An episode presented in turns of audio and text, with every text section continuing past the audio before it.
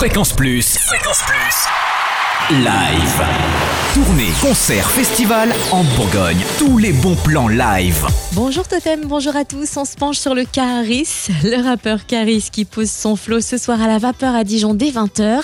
Il a grandi dans le 9-3, département réputé pour son rap dur, une règle à laquelle il ne déroge pas. Le succès retentissant du titre Kalash sur l'album Futur de Booba l'a propulsé sur le devant de la scène. Et ce soir, il défend son dernier album Hors Noir, qui fait partie des meilleures ventes du moment. Le Black City Tour 3 d'Indochine débarque à Dijon, une tournée en trois dimensions.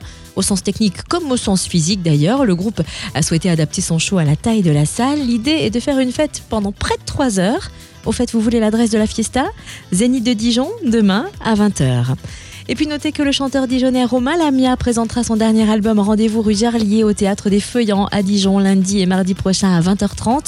Rue Jarlier, une petite rue de Saint-Tropez où il a composé la plupart de ses nouvelles chansons, s'amuse, la variété, loin des clichés et plutôt proche de Michel Berger ou Paul Naref qui ont donné à cette musique ses lettres de noblesse qui depuis semblent s'écailler. Alors là, de quoi raviver leur éclat avec Romain Lamia qui s'est entouré d'un collaborateur de longue date de Michel Berger, son batteur. Il a aussi fait appel à des musiciens ayant collaboré avec Johnny Hallyday, Red Charles ou encore Marvin Gaye. Et sachez qu'une date supplémentaire est déjà ajoutée le 17 juin prochain. Un homme heureux arrive à l'ogive de Chevigny-Saint-Sauveur, un symphomane au carnet à spirale bien rempli, qui court tout seul dans un vieux rock'n'roll.